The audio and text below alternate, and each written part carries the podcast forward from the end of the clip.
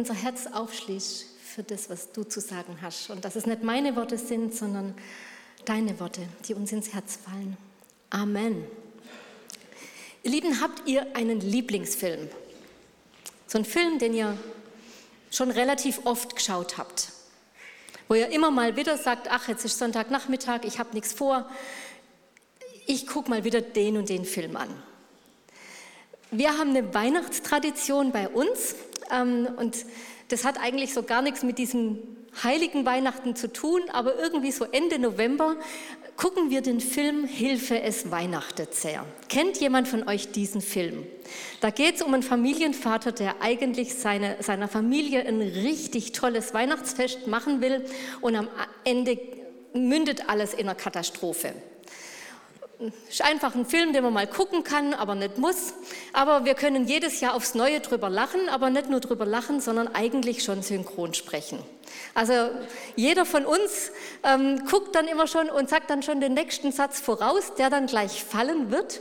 Die Gefahr dabei ist nur, ähm, dass wir alle meinen, wir kennen diesen Film schon durch und durch. Und wenn man da noch mal so richtig hinguckt, dann merkt man, Mensch, da war was in der Szene, das ist einem die letzten 25 Jahre noch gar nicht aufgefallen, wo man den Film geschaut hat. Und irgendwie geht es uns doch mit Weihnachten ähnlich, oder? Man kennt Weihnachten durch und durch. Irgendwie ist doch so, wenn jemand so die Weihnachtsgeschichte anstimmt, das klingt ja schon in diesem Namen Geschichte an, ähm, da heißt es, es begab sich aber zu einer Zeit, dann geht es bei uns im Kopf schon an, es war einmal vor langer Zeit und irgendwie ist da so eine Geschichte, die wir meinen durch und durch bis in die tiefsten Tiefen zu kennen. Zu Weihnachten gehört auch für viele hier so eine Krippe. Viele haben die schon zu Beginn der Adventszeit bei sich im Wohnzimmer stehen, einfach um sich darauf einzustimmen, dass Jesus und das Christkind bald kommen wird. Wir hatten sowas früher auch im Wohnzimmer, bis unsere Katzen Einzug gehalten haben und dann immer die Katzen da drin übernachtet haben ähm, und es einfach nicht so gut war für unsere Krippe.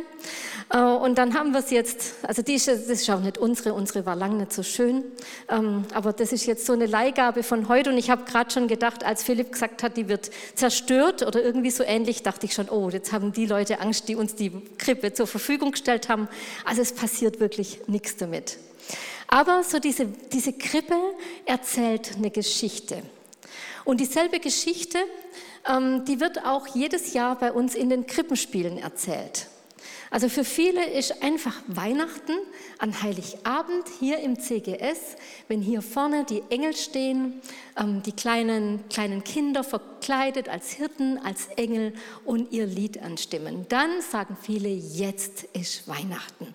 Aber wusstet ihr oder wisst ihr, woher diese Tradition der Krippenspiele überhaupt kommt?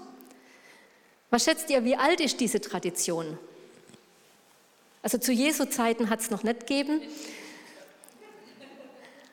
Aber es war im Jahre 1223. Und wisst ihr, wer es erfunden hat? Auch nicht. Es waren nicht die Schweizer, nee, nee, es waren nicht die Schweizer, es waren die Italiener. Und es war eigentlich ein ganz bekannter italienischer Mönch mit Namens Franz von Assisi. Es war Weihnachtszeit, Dezember 1223 und er wollte, da die Menschen damals, das waren ja ganz, ganz einfache Menschen, das waren, das waren Knechte, das waren äh, ganz einfache bäuerliche Menschen und er wollte, da die Menschen nicht lesen konnten, ihnen diese Weihnachtsgeschichte auf eine ganz besondere Art und Weise nahebringen. Und dann hat er gesagt, wisst ihr was? Am besten, ihr spielt gleich mit. Weil wenn man selber mitspielt, fügt man sich auch nochmal ganz anders in so eine Geschichte ein. Und so hat dann die Tradition der Krippenspiele ihren Lauf genommen. Und die Geschichte, die auch diese Krippe erzählt, die ist ja bisher immer gleich geblieben, wenn wir sie heute auch relativ modern manchmal machen, um mal wieder was Neues zu bringen. Aber die Geschichte im Kern ist eigentlich, da gibt es Maria und Josef. Und Maria wird auf ganz eigentümliche Weise schwanger. Und dann machen sie sich kurz vor der Niederkunft von Maria auf den beschwerlichen Weg von Nazareth nach Bethlehem. Unsere Marias hier haben meistens so ein Kissen unterm, unterm Kleid, da sie hochschwanger, manchmal reiten sie sogar auf einem Esel, dann nach Bethlehem und dann kommen sie in Bethlehem an und was passiert? Kein Platz in der Herberge.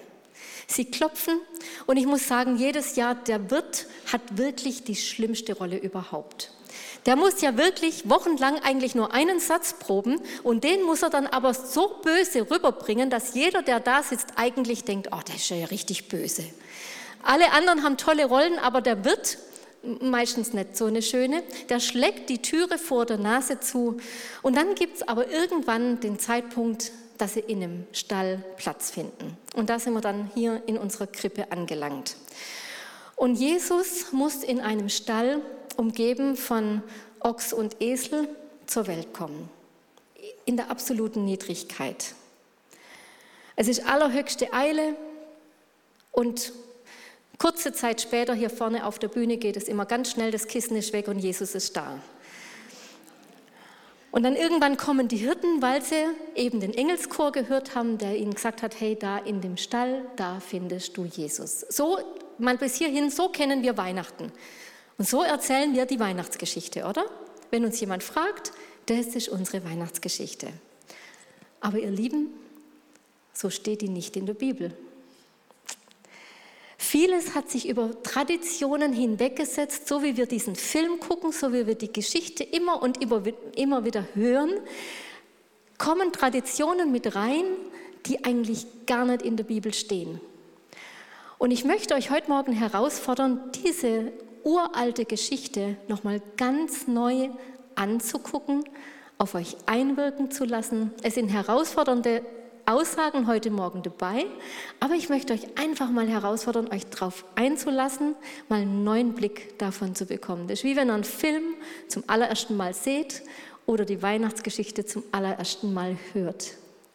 Vieles von dem, was so diese Krippe beinhaltet, das wissen wir ja schon. Also da gibt es zum Beispiel diese heiligen drei Könige. Da wissen ja viele, die drei Kerls, die waren weder heilig noch waren sie Könige. Und sie waren nicht mal zu dritt. Und es gab weder einen Esel noch einen Ochsen in der Krippe. Oder an der Krippe, in der Krippe sowieso nicht, aber an der Krippe. Zumindest, das, das wissen wir vielleicht, das haben wir schon das ein oder andere Mal gelesen. Und auch, dass der Wirt dazu erfunden wurde, den finden wir auch nicht in der Weihnachtsgeschichte. Aber was würdet ihr sagen, wenn es nicht mal eine Herbergsuche gab und vielleicht am Ende nicht mal einen Stall? Zumindest nicht in der Form, wie wir es uns heute vorstellen. Und das sage ich nicht nur so, sondern das möchte ich euch, mit euch jetzt mal nachlesen. In Lukas, wo diese Weihnachtsgeschichte niedergeschrieben ist oder die Geburtsgeschichte von Jesus, da steht, es begab sich aber in jenen Tagen, dass ein Befehl ausging von dem Kaiser Augustus, dass der ganze Erdkreis sich erfassen lassen sollte. Diese Erfassung war die erste und geschah, als Kyrenius Statthalter in Syrien war. Und es zogen alle aus, um sich erfassen zu lassen, jeder in seine eigene Stadt. Es ging aber auch Josef von Galiläa aus der Stadt Nazareth hinauf nach Judäa in die Stadt Davids, die Bethlehem heißt, weil er aus dem Haus und Geschlecht Davids war, um sich erfassen zu lassen mit Maria, seiner ihm angetrauten Frau, die schwanger war. Es geschah aber, während sie dort waren, da erfüllten sich die Tage, dass sie gebären sollte. Und sie gebar ihren Sohn, den Erstgeborenen, und wickelte ihn in Windeln und legte ihn in die Krippe, weil für sie kein Raum war in der Herberge. So, und jetzt werdet ihr sagen, Melanie, da steht doch eindeutig Herberge. Also die Herberge war ja wohl da. Aber das lösen wir gleich auf, aber wir sehen schon mal, es gab keinen Wirt, und es gab nur eine Futterkrippe. Von Tieren ist, ist, eigentlich gar nicht die Rede. Wir sagen nur, okay, da war eine Krippe, dann müssen ja auch Tiere da gewesen sein. Und wo Tiere sind, da ist ein Stall. Für uns heutzutage logisch. Aber wir müssen bedenken, wir sind, wenn wir diese Geschichte lesen, in einer komplett anderen Zeit und in einer komplett anderen Kultur als heute. Die Häuser zur Zeit Jesu, die sahen nämlich, gleich, jetzt sehe ich nur mich, die sahen, wir sehen gleich ein Bild, die sahen so aus. Man kann auch sagen, es war letztendlich so ein Einraumhaus. Es gab etwas erhöht ein, ein Zimmer, einen Raum, in dem wurde gekocht, geschlafen, gegessen, Kinder erzogen, mit, den, mit, mit dem Ehepartner gestritten, gemeinsam übernachtet. Da fand das Leben statt, in einem Raum. Die ganze Familie lebte eben in diesem einen Raum. Das war diese Wohnebene. Da waren alle zusammen. Und ein paar Stufen weiter unten, so ungefähr einen Meter tiefer, da war eine Ebene, wo die Tiere sich aufgehalten haben. Das kann man an ganz vielen Texten auch nachlesen. Beispielsweise gibt es auch einen Text, wo, wo es heißt, die Kuh war mit im Haus. Das ist sowas. Die Tiere waren zumindest nachts auf jeden Fall im Haus, um sie davor zu schützen, dass sie gestohlen werden. Und im Winter ist es in Israel auch wirklich kalt. Sie waren dazu da, das Haus noch mit ein Stück weit zu erwärmen, zu heizen. Und diese Krippe, die heutzutage so schön einfach hier mitten im Stall steht, die war oft in der ersten Wohnebene in den Fußboden eingelassen. Das war einfach so eine Lehmkuhle, in die das Stroh und das Heu für die Tiere gelegt wurde. Das war die, die Krippe in einem Haus. Und das fordert uns schon ziemlich heraus. Viele dieser Häuser hatten der, im zweiten Stock, das sieht man hier auf diesem Bild nicht, aber auf der zweiten Ebene gab es bei vielen Häusern einen sogenannten Gastraum. Und dieser Gastraum wird im Griechischen niedergeschrieben mit Katalyma. Und hier, wo Luther übersetzt hat Herberge, da steht eigentlich Katalyma. Bevor wir das noch weiter verfolgen, das Wort taucht auch noch öfters auf. Im zweiten Könige, da kommt Elisa, der Prophet Elisa, immer wieder zu einer wohlhabenden Frau. Er kommt immer wieder vorbei und sie und ihr Mann haben Elisa gerne zu Gast. Und dann sagt sie zu ihrem Mann, siehe doch, ich erkenne, dass dies ein heiliger Mann Gottes ist, der immer bei uns vorbeikommt. Lass uns doch ein kleines gemauertes Obergemach errichten und für ihn ein Bett sowie Tisch, Stuhl und Leuchter hineinstellen, damit er dort einkehren kann, wenn er zu uns kommt. Dasselbe Wort, was sie hier benutzt, ist das Wort, was hier für Herberge steht. Katalyma, diesen Gastraum. Oder in Lukas 22, da wird Jesus von seinen Jüngern gefragt, wo sollen wir oder wo werden wir heute Passa essen, als sie auf dem Weg nach Jerusalem sind. Und da sagt er, geht in die Stadt, dort werdet ihr einen Mann treffen, der trägt einen Wasserkrug. Folgt ihm in, in sein Haus und sprecht zu dem Hausherrn, der Meister lässt dir sagen, wo ist das Gastzimmer, in, mit dem ich mit meinen Jüngern Passa essen kann. Katalyma, wo ist das Gastzimmer? Wo können wir hin? Das gleiche Wort. Und es gibt auch ein griechisches Wort für Herberge. Das kommt aber an einer ganz anderen Stelle im Lukas-Evangelium vor, nämlich beim barmherzigen Samariter. Da finden wir dieses Wort für Herberge.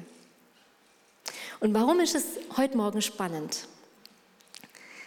Wenn Josef zur Volkszählung zu seiner Verwandtschaft nach Bethlehem reist, in die Stadt seiner Vorfahren, der Stadt Davids, und er war ein Nachkomme Davids aus dieser Königslinie, dann wäre es in dieser Kultur damals komplett undenkbar gewesen, dass seine Familie sagt, such dir ein Zimmer in der Herberge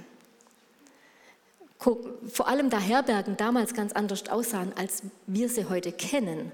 Es war letztendlich eine Unterkunft für Reisende. Man musste da sein eigenes, ähm, seinen Mantel mitnehmen, auf dem hat man geschlafen. Das war ein kompletter Raum, ähm, wo auch nicht nur Juden dann drin waren, sondern eine gemischte Gesellschaft. Es wäre undenkbar gewesen, dass eine schwangere Frau in so einen Raum mit hineinkommt.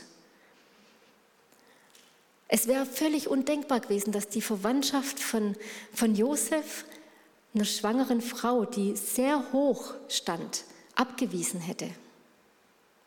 Die orientalische Kultur ist so ganz anders, auch was die Gastfreundschaft angeht, als unsere Kultur. Die haben ein völlig anderes Verständnis von Gastfreundschaft als wir heute. Wie weit diese Gastfreundschaft gehen kann, Das sehen wir beispielsweise in einem Text, der mich lange Zeit herausgefordert hat und wo ich gedacht habe, wie kann man nur? Es ist ein alttestamentlicher Text im ersten Buch Mose. Und da wohnt Lot in der Stadt Sodom. Und er bekommt Besuch von zwei Männern und beherbergt die bei sich. Und dann kommen aber die Männer von Sodom und wollen, dass Lot seine Gäste herausgibt. Und er sagt, hier, ich habe zwei Töchter, die noch kein Mann berührt hat. Also es sind Jungfrauen, seine kleinen Mädels. Die gebe ich euch heraus. Ihr könnt mit ihnen machen, was ihr wollt. Nur lasst die Männer in Ruhe, sie stehen unter meinem Schutz, denn sie sind meine Gäste. Das ist eine krasse Form von Gastfreundschaft. Wir würden uns heute nie vorstellen können, dass wir unsere Töchter rausgeben für das, damit die Gäste beschützt sind. Und wenn wir jetzt aber nochmal diesen Lukas-Text lesen, dann können wir auch lesen, da gebar Maria ihr Kind in diesem Haus. Und es war auch keine plötzliche Geburt, weil wir lesen, sie waren dort. Während dieser Zeit kam die Zeit der Niederkunft. Und sie wickelte ihn in Windeln und legte ihn in die Futterkrippe, weil kein Platz im Gastzimmer war. Dann macht es schon irgendwie Sinn. Weil die ganze Stadt war rappelvoll. Alle mussten in ihre Heimatstadt reisen. Die ganze Verwandtschaft wie zu uns zu Weihnachten normalerweise, ist angereist und kein Gästezimmer war mehr frei, auch in diesem Haus.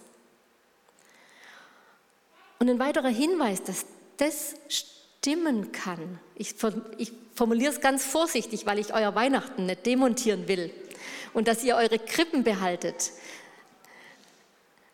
Als die Hirten vom Feld kamen und erzählten, was sie gesehen haben, dann steht da in Vers 18, alle, die es gehört haben, waren sehr erstaunt. Aber eine größere Gruppe von Zuhörern passt gar nicht in diesen Stall, wo eigentlich nur das Elternpaar mit dem Kind ist. Aber es steht, alle, die es gehört haben, waren erstaunt. Wenn jetzt aber in diesem Haus, in diesem Familienhaus viele Leute waren, wenn das rappelvoll war, dann haben viele Leute gehört, was die, was die Hirten erzählt haben. Und das stellt unser Denken, das hat mein Denken und es stellt unser Denken vollkommen mal auf den Kopf. Und ich möchte, wie gesagt, Weihnachten nicht zerstören. Und ihr dürft eure Krippen ganz normal aufgebaut lassen. Und wir werden nachher auch noch schauen, warum wir das machen können. Aber es lohnt sich mal wirklich in die Bibel konkret reinzugucken, um zu sehen, was denn da steht. Und warum ist so wichtig, jetzt das so ausführlich herzuleiten, zu besprechen? Ich glaube, es gibt zu Weihnachten einmal diese Vorstellung von diesem Stall. Der ist weit draußen. Der steht irgendwo auf dem Feld, vielleicht sogar nahe bei den Hirten. Da ist der Stern oben drüber und weist nachher den Weisen den Weg. Aber dieser Stall ist ganz weit weg von uns, von da, wo wir wohnen. Und es gibt auf der anderen Seite diese Vorstellung, Jesus klopft wirklich an die Türe und kommt in unser Haus, kommt in unseren Alltag, kommt rein zu uns. Und ich glaube, allein diese Vorstellung macht einen Unterschied. Lasst uns nur mal dieses Bild mitnehmen, dass Jesus in unser Haus kommt. Jemand hat Jesus oder Maria und Josef die, die Tür geöffnet und das Haus aufgemacht. Was bedeutet es heute für uns? Es bedeutet, machst du dein Lebenshaus auf für Jesus. Viele von uns haben dieses Haus schon aufgemacht, aber vielleicht ist jemand da, wo so ein Lebenshaus noch verschlossen ist. Und Jesus braucht da auch kein herausgeputztes Gästezimmer, sondern er kommt auch in diesem Haus eigentlich in den miefigsten Raum da wo die Tiere sind, da wo es am schmutzigsten ist, da, da ist er hineingekommen. Und er hätte sich ja aussuchen können, aber da kam er rein. Es riecht ordentlich nach Mist. Und die Frage ist, machst du in deinem Haus Platz für Jesus? Legst du ihm vielleicht auch den Mist deines Lebens hin, weil er genau da hin möchte und aufräumen will? Lässt du ihn einziehen und Raum nehmen in deinem Haus? Das ist mit die wichtigste Entscheidung, die wir, glaube ich, in unserem Leben treffen können, ob Jesus Raum nehmen darf bei uns. Bei mir war es es zumindest. Und Weihnachten heißt, da passiert etwas Übernatürliches. Und es geht rein in das Gewöhnliche. Es passiert etwas Übernatürliches und es geht rein in das Natürliche. Es passiert etwas Ungewöhnliches und es geht rein in unser Gewöhnliches. Als Jesus da in Bethlehem zur Welt kam, da war auf einen Schlag gar nichts mehr gewöhnlich. Ich weiß nicht, wie oft ihr nachts mal auf einem Feld seid, aber bei mir war noch nie ein Himmelschor am Himmel. Dass Hirten, die normalerweise sich nur am Feuer wärmen wollten in der Nacht, da kommt auf einmal so ein Engel und sagt, fürchtet euch nicht und hat eine krasse Botschaft. Denn euch ist heute der Retter geboren. Ist mir noch nie passiert. Aber die Hirten waren in ihrem gewöhnlichen Alltag drin und es passierte was absolut Ungewöhnliches. Das war der Moment, der alles umgedreht hat. Und damals an diesem ganz gewöhnlichen Ort ist was passiert, wonach wir heute unsere Zeitrechnung ausrichten. Da war auf einmal so diese Stunde Null. Und normalerweise ist in unserem Leben so, dass wir so eine Art Trennlinie ziehen. Es gibt da diesen Himmel, das steht für dieses Übernatürliche, für das übernatürliche Wirken, für das Göttliche, für das, was ungreifbar für uns ist, unverstehbar. Und es gibt die Erde. Darin sind wir gefestigt, da sind wir gegründet, da läuft alles so, wie wir es organisiert haben, da sind wir sicher. Und Weihnachten macht jetzt eins. Jesus macht eins. Er bricht diese Trennlinie auf. Und das Übernatürliche kommt rein in das Natürliche. Und der Himmel bricht hinein in unsere Erde. Aber in unserem Denken lassen wir das nicht immer so ineinander übergehen, sondern wir ziehen oftmals so eine Grenze, immer noch.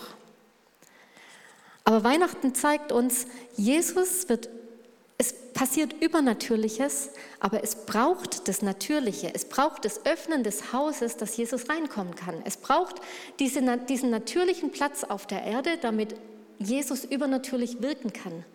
Und so ist bis, bis heute. Es braucht das Natürliche, es braucht uns, damit das Übernatürliche wirksam werden kann. Und unser Leben kann das Übernatürliche beinhalten. Wenn wir Gott mit uns und durch uns und unter uns wirken lassen, wenn wir da offen dafür sind, wenn wir diese Türe aufmachen. Und ich persönlich habe so eine Sehnsucht danach, dass es nochmal viel, viel öfter passiert, dass wir nicht nur im Natürlichen unterwegs sind, sondern dass da Weihnachten geschieht, das Übernatürliche reinkommt. Weil dabei blieb es ja damals nicht. Es hat ja nicht nur jemand eine Tür aufgemacht, damit Jesus dort zur Welt kommen kann, ob es jetzt eine Stalltüre war oder eine Wohnhaustüre. Aber jemand hat einfach Platz geschaffen. Und dann kamen aber eben die Hirten vom Feld. Und es kamen später noch die Astrologen, die heiligen drei Könige, wie wir sie nennen. Es kamen Menschen hinzu. Und die zweite Frage, die sich anschließt an die erste Frage, ob wir die Tür für Jesus aufmachen, ist diese Frage, wie weit ist unsere persönliche Tür geöffnet, damit Menschen hindurchgehen können, um Jesus kennenzulernen. Wie weit ist unsere Tür geöffnet, damit Menschen durchgehen können, damit, damit sie Jesus kennenlernen. Wir leben in einem Land, das immer noch das christliche Abendland genannt wird. Irgendwie ist das wie so eine Art Erbe, was wir haben. Wir sind in einem christlichen Abendland. Aber das Erbe allein reicht nicht aus. Das christliche Erbe allein reicht nicht aus, weil wir kein Erbe brauchen, sondern eine Beziehung zu unserem Retter. Und weil die Menschen um uns herum eine Beziehung zu ihm brauchen. Und ich glaube, dass in diesem geöffneten Haus ein Schlüssel liegt, Menschen zu zeigen, dass sie ihren Retter brauchen. Und ich bin ja immer auch wieder bei Teens Bible dabei. Und so eine Frage, die ich den Teens Biblern immer mal wieder im Laufe des Kurses stelle, ist, wenn ihr jetzt mit euren Freunden unterwegs seid und ihr erzählt davon, ihr wart im Gottesdienst, was würdest du jemandem sagen, warum er oder sie an Gott glauben soll? Was würdest du deinen Freunden, deiner Familie sagen, warum sie an Gott glauben sollen? Warum, was würdet ihr sagen, warum sollen Menschen zu Gott kommen? So ganz, ganz konkret.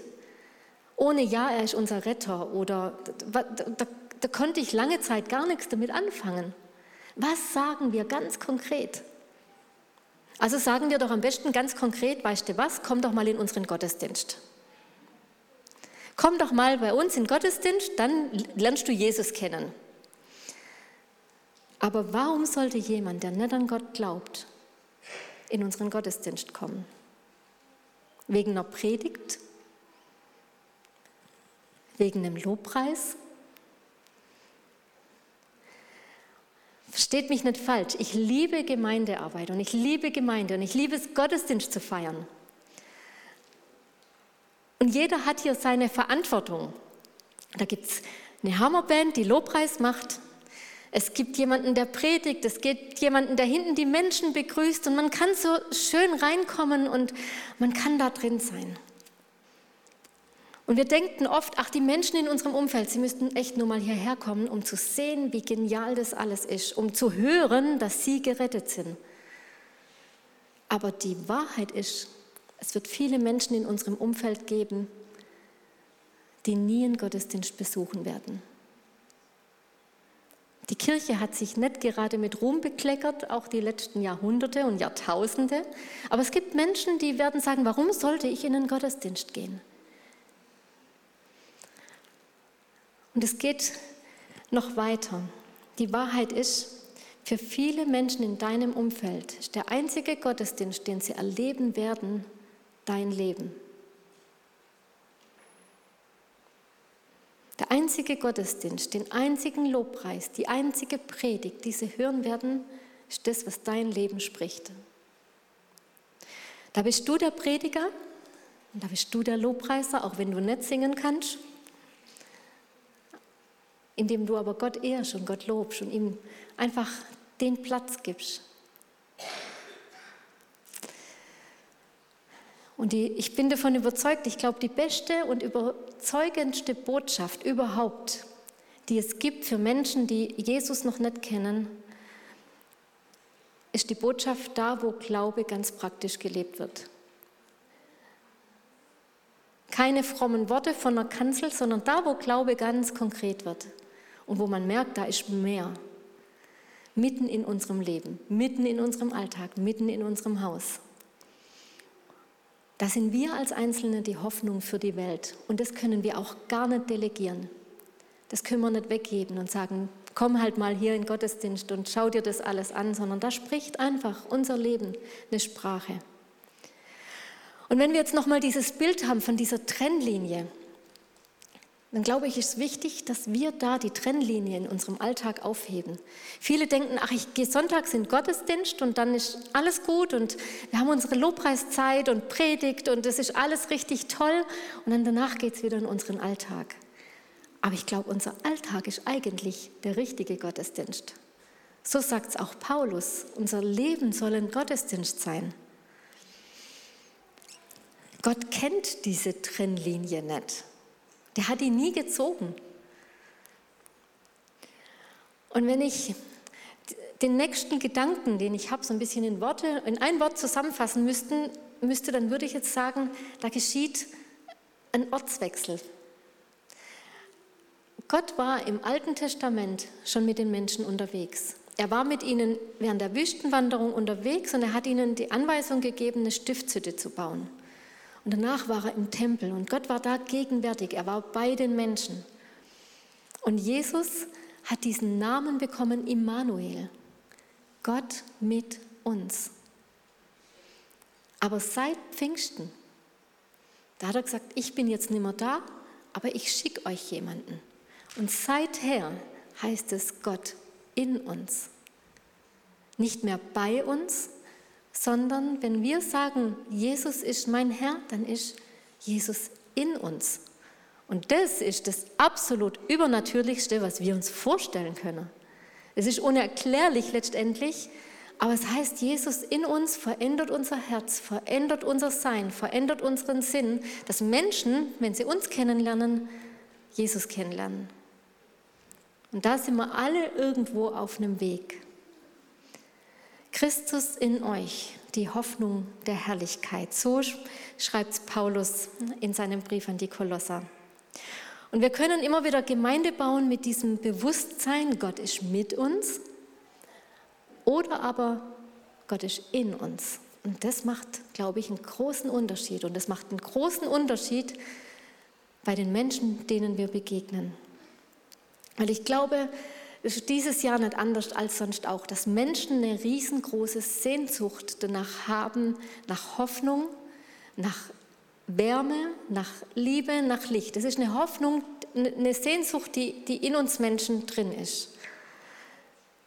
Und vor allem diese Sehnsucht nach Licht in der Dunkelheit, nach, nach Helligkeit, ähm, das machen viele mit Lichtern. Irgendwo bringen sie es zum Ausdruck. Ich bin letzte Woche ähm, durch unsere Siedlung gelaufen und dann habe ich so gedacht, das Lichterkettenwettrüsten zwischen den Nachbarn hat echt schon wieder begonnen.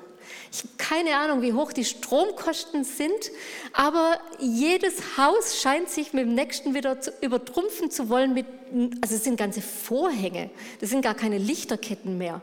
Und manchmal, also ein, ein Haus war wirklich, da, jetzt hoffe ich nur, ja, ich glaube, wir nehmen nicht auf. Ich weiß, ich, also wenn ihr blau blinkende Lichterketten an euren Häusern habt, ist ja alles Geschmackssache. Mein Geschmack wäre es halt jetzt nicht. Ähm, aber aber da, da blinkt und es ist viel Licht und wir versuchen irgendwie mit ganz viel Licht diese Welt hell zu machen. Aber ich glaube, es braucht doch letztendlich nur ein Licht. Jesus, das Licht der Welt. Und Jesus ist in uns.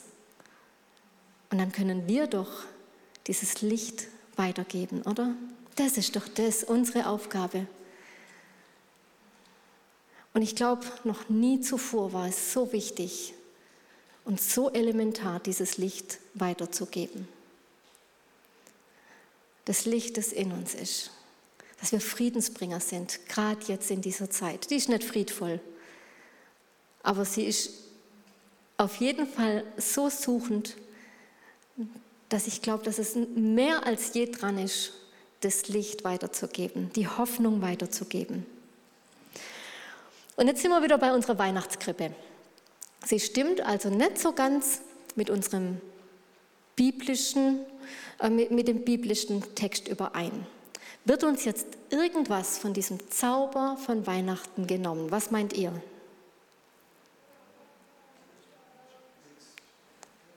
Ich würde schon sagen ja, weil wir den Zauber nicht brauchen. Wir verzaubern manchmal Weihnachten viel zu sehr. Wir wollen, so wie bei diesem Film, da will einer alles an Weihnachten, dass es so richtig toll ist. Und dann endet es in einer vollkommenen Katastrophe. Wenn ihr wirklich mal über Weihnachten lachen wollt, Hilfe, es weihnachtet sehr. Ähm, aber darum geht es nicht. Es nimmt nichts, es nimmt viel von dem Zauber von Weihnachten, was aber gut ist, glaube ich. Und trotzdem hat es, glaub, haben diese Krippen eine absolute Berechtigung.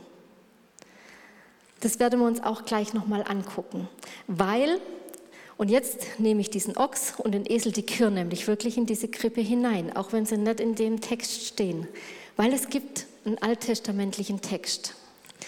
In Jesaja steht, jeder Ochse kennt seinen Besitzer und jeder Esel weiß, wo die Futterkrippe seines Herrn steht. Was aber macht mein Volk Israel? Sie haben vergessen, wem sie gehören und sie wollen es auch gar nicht mehr wissen. Ein Text, der 700 Jahre vor der Geburt von Jesus geschrieben wurde und hat heute eine Relevanz, die immer noch die gleiche ist. Unsere Tiere wissen, wer ihr Herr ist, wo sie das Futter herbekommen.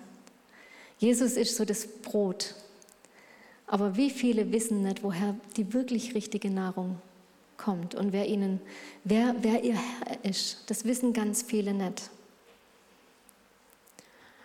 Und ich glaube, diese Botschaft, um die es auch in zwei Wochen in der Predigt geht, diese Botschaft dürfen wir weitergeben. Und ich glaube, es ist gar nicht so schlimm, wenn Jesus nicht in dem Stall geboren worden ist, weil all diese Stallszenerien haben nicht unbedingt dazu beigetragen, dass Jesus für uns menschlicher geworden ist. Damit haben wir eher die Geburt so ein bisschen außerhalb von unserem Alltag angesiedelt und er wollte doch mitten in unseren Alltag reinkommen. Gott wollte damals wie heute mitten in unser Leben rein. An einen ganz, ganz einfachen Ort. Und dieser Ort, das bist du. Wenn wir es heute von diesem einfachen Ort haben, dann ist das unser Leben, dann bist das du